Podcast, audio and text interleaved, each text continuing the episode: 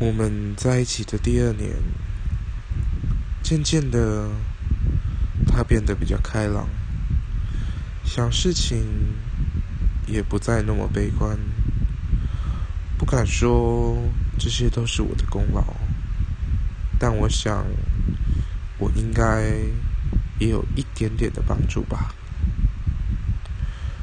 而这一年，我也将离开高中生活。迈向一个新的旅程，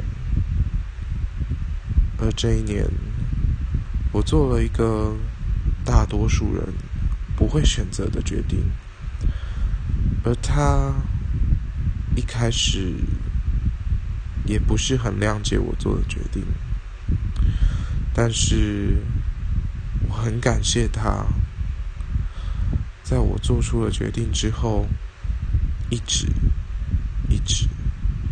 陪在我身边，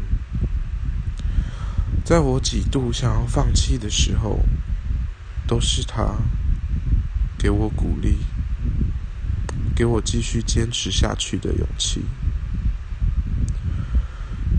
如果没有他，相信我也许早就放弃了吧。如果没有他，或许……我现在也不会在这里，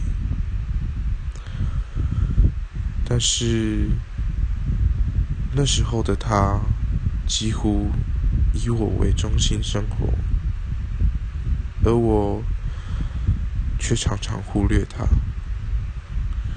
也许我们的感情就在这一年有了一点点的小裂痕。